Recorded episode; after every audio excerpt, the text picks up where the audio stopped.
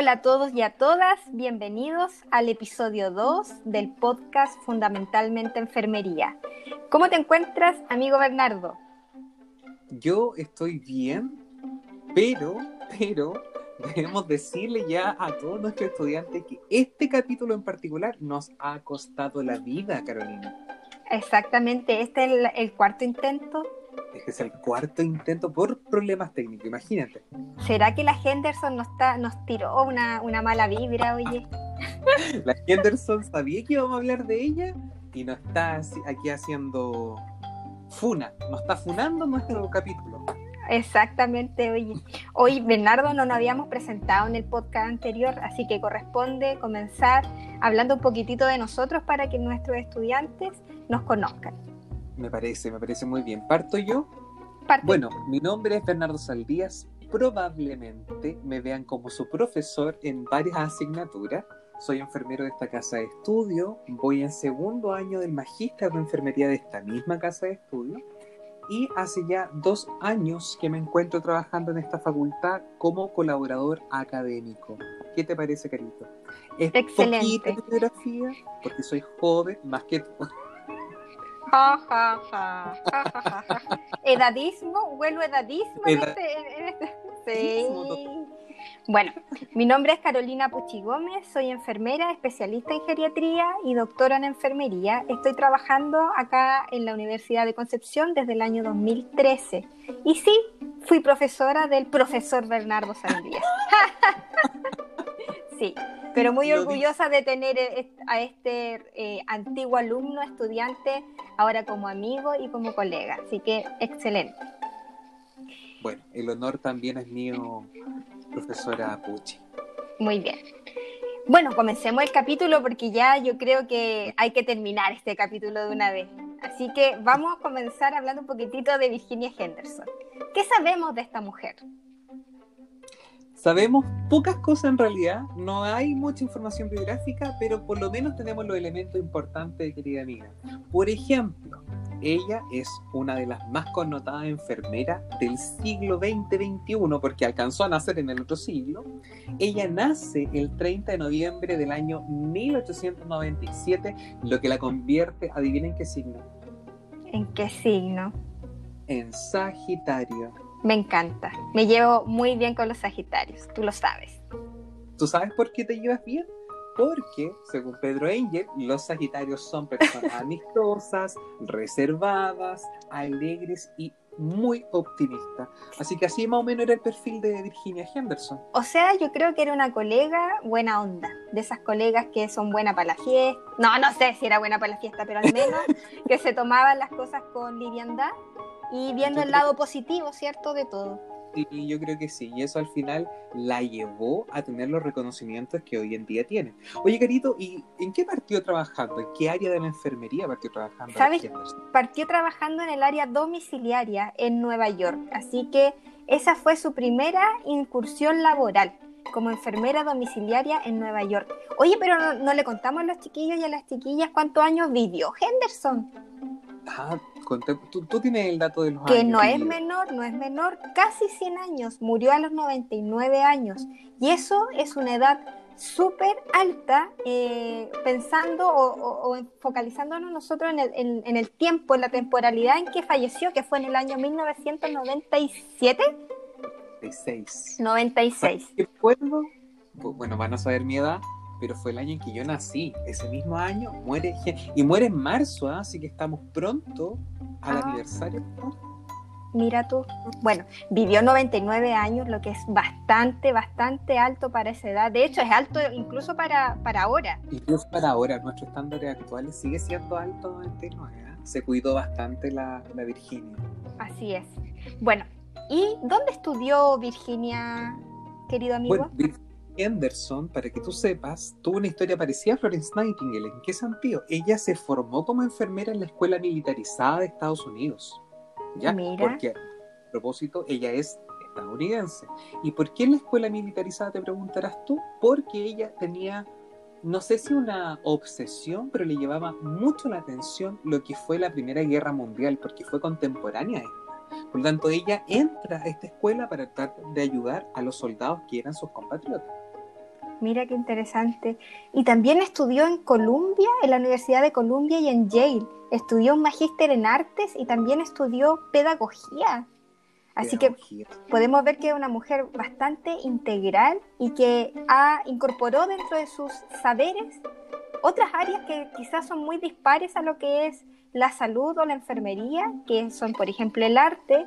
Y bueno, la pedagogía en este caso calza muy bien porque ella fue, yo creo que una docente, una académica universitaria hecha y derecha. Hecha y derecha, totalmente visionaria. Te cuento uno de los últimos buenos datos. En el año 1966, em, ella publica por primera vez La naturaleza de la enfermería, donde empieza ya a mostrar los primeros atisbos de su teoría y de su modelo de cuidado, y después, en el año 85, recibe el primer premio de Christian Reimann, un premio que se entrega cada cuatro años a enfermeras destacadas. mira, espectacular. Además recibió, creo que cinco doctorados honoríficos, o sea, imagínate, una seca, una seca Sagitario, simpática, buena onda, creo que hubiésemos sido buena amiga. me parece muy bien, me parece muy bien, no me cabe duda. Carito. Empecemos a hablar del modelo. Empecemos a hablar del modelo.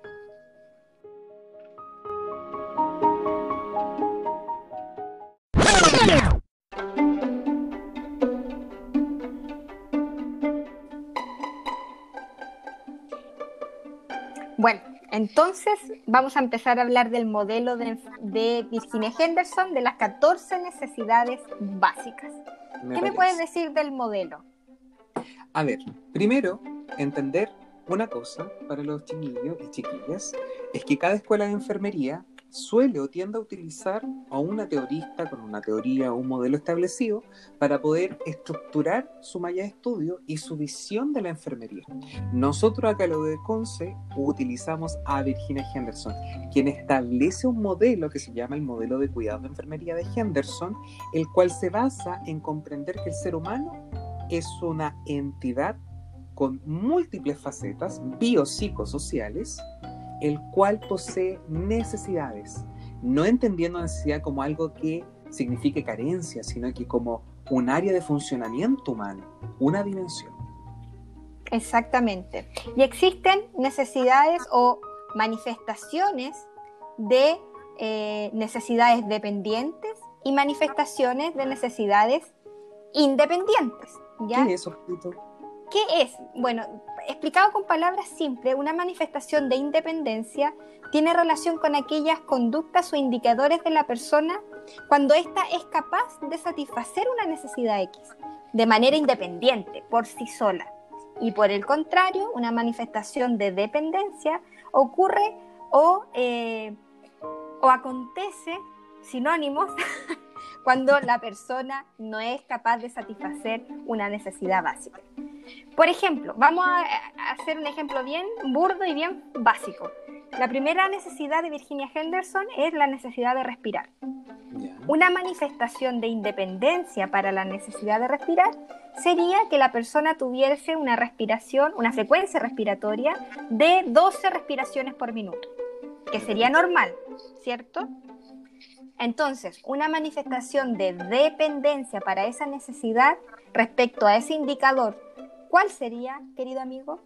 Por ejemplo, utilizando ese mismo ejemplo, ¿cierto? Que respirara sobre 20 respiraciones por minuto, lo que puede ser patológico o una enfermedad puede estar generando esa dependencia y la necesidad. perfecto, ese es un ejemplo súper claro de cómo entender esto de las manifestaciones de independencia y de las manifestaciones de dependencia. ¿Te parece ahora podemos eh, enumerar las 14 necesidades para que nuestros... Ya. Primero, respirar normalmente. Luego, comer y beber adecuadamente. Eliminar por todas las vías corporales. Moverse y mantener posturas adecuadas. Dormir y descansar. Escoger ropa adecuada y eso incluye vestirse y desvestirse. Y mantener la temperatura corporal dentro de los límites normales, adecuando y modificando el ambiente. Las siguientes necesidades son, por ejemplo, mantener la higiene corporal, donde está también el cuidado de las pieles y mucosa, evitar los peligros del entorno, ya sea físicos o emocionales, comunicarse con los semejantes, actuar en base a sus propias creencias o valores, trabajar para sentirse realizado, participar en diversas formas de entretenimiento u ocio y por último, por último, aprender, descubrir o satisfacer la propia curiosidad. Excelente. Si te fijas, querido amigo y queridos estudiantes, las 14 necesidades básicas de Henderson se clasifican un poco en lo que son las necesidades fisiológicas. Habla bastante de lo que es fisiológico propiamente tal, como por ejemplo eliminar por todas las vías corporales, comer y beber, eh, todo lo que tiene relación con la temperatura corporal, pero también involucra otros aspectos que son más psicoemocionales, como por ejemplo saber comunicarse con los demás, vivir de acuerdo a las creencias y valores, participar en actividades recreativas, lo que hace de este modelo una forma de poder, o nos permite, mejor dicho, como enfermeros y enfermeras y futuros enfermeros y enfermeras, poder valorar a la persona desde una perspectiva bastante integral. ¿Cierto? Yo creo que es el claro ejemplo de lo holístico, Gracias a Henderson y su modelo, nosotros vamos a poder el día de mañana, y ustedes, estudiantes, van a poder valorar a una persona, como dijo la profesora, desde el punto de vista no solamente de la enfermedad que tenga, porque eso hacen los médicos. Los médicos evalúan qué cosa, Carito, los sistemas, las patologías, los exámenes. Claro. Nosotros como enfermeros también lo evaluamos pero aparte de eso, hablamos muchas otras cosas más como la red de apoyo, la espiritualidad, la sexualidad, los temores, etcétera, etcétera. Y Henderson nos da una muy buena herramienta para poder hacerlo de esa forma. Entonces, y aquí yo creo que vale eh, plantearse esta pregunta, ¿para qué? ¿Por qué estamos estudiando Henderson entonces? ¿De qué manera podemos aplicar este modelo en esta asignatura de fundamentos de enfermería? Bueno, Henderson nos va a ayudar y los va a ayudar ustedes, queridos estudiantes, para poder valorar a la persona que estén estudiando, en un caso clínico, por ejemplo, pero desde una perspectiva integral y con un orden, porque esto tiene un orden, ¿cierto? Entonces les va a permitir y les va a facilitar la valoración. ¿Qué es la valoración? Ya le habíamos adelantado en el primer podcast, es la primera fase del proceso de enfermería. Primero tenemos que valorar. Entonces con Henderson estamos aprendiendo a valorar de manera ordenada, ordenada y además de manera integral. Y después viene la segunda fase del proceso de enfermería, que sería ¿cuál? Los diagnósticos, probablemente la que a mí más me gusta, profesora Carolina. Sí, te gusta y te manejas mucho con eso. Bueno, la idea es que ahora cuando ustedes logren eh, determinar cuál necesidad de Henderson está dependiente, van a poder unir esa necesidad dependiente con probablemente uno o más diagnósticos de enfermería, porque los diagnósticos de enfermería tienen que tener relación con los problemas prioritarios de la persona que ustedes estén valorando. Y aquí yo creo que es válido mencionar también una pregunta que siempre nos hacen los estudiantes todos los años y es la siguiente. Porque ustedes van a tener que, de alguna manera, encontrar las manifestaciones de dependencia e independencia para cada una de las necesidades de Virginia Henderson en un caso clínico. Y va a ocurrir que para una misma necesidad, por ejemplo, respirar, ustedes pueden encontrar manifestaciones de independencia y a la vez manifestaciones de dependencia. Entonces ahí nos preguntamos todos, bueno, si hay manifestaciones de independencia y de dependencia en una misma necesidad, ¿cómo vamos a considerar esa necesidad? ¿Dependiente o independiente? El profesor Bernardo nos va a dar la respuesta. Buena pregunta y lo voy a ejemplificar para que quede pero, de perogrullo más claro. Necesidad 3. Comer y beber adecuadamente tenemos una persona donde estamos valorando esa necesidad.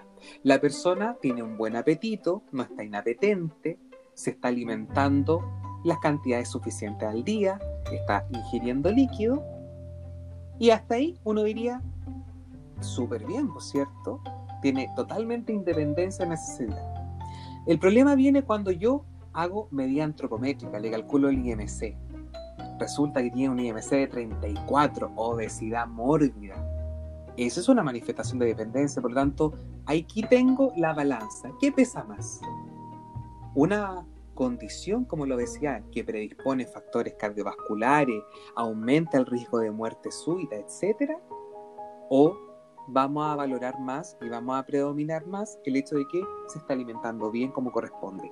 Obviamente ahí la balanza está cargado por aquello que le puede generar un daño. Por lo tanto, yo inmediatamente la clasifico como dependiente. Es más claro imposible. Más claro imposible, ¿cierto? Más sí, claro imposible. Sí, sí. Bueno, y con esto yo creo que es, válido poder terminar la explicación del modelo de Virginia Henderson recordarle a todos nuestros estudiantes que vamos a abrir un foro para que ustedes puedan retroalimentarnos a nosotros, tanto al profesor Bernardo como a mí, respecto a los contenidos que vamos a ir abordando en los podcasts. La idea es que anoten todo lo que ustedes quieran, comentarios positivos, críticas constructivas, que nos hagan preguntas y nosotros vamos a tratar de poder ir respondiendo cada uno de sus comentarios. Exactamente, la idea es comunicarnos todos nosotros. Este podcast es para y por ustedes, por lo tanto, mientras tengamos esa buena comunicación, vamos a poder seguir creciendo y cada vez los podcasts van a ser más provechosos. ¿Para qué? Para ayudar al aprendizaje de esta asignatura tan bonita que es Carito, Fundamentos de Enfermería. Así es, y los dejamos súper invitados para el próximo podcast que se denominará ¿Cómo preguntar lo impreguntable?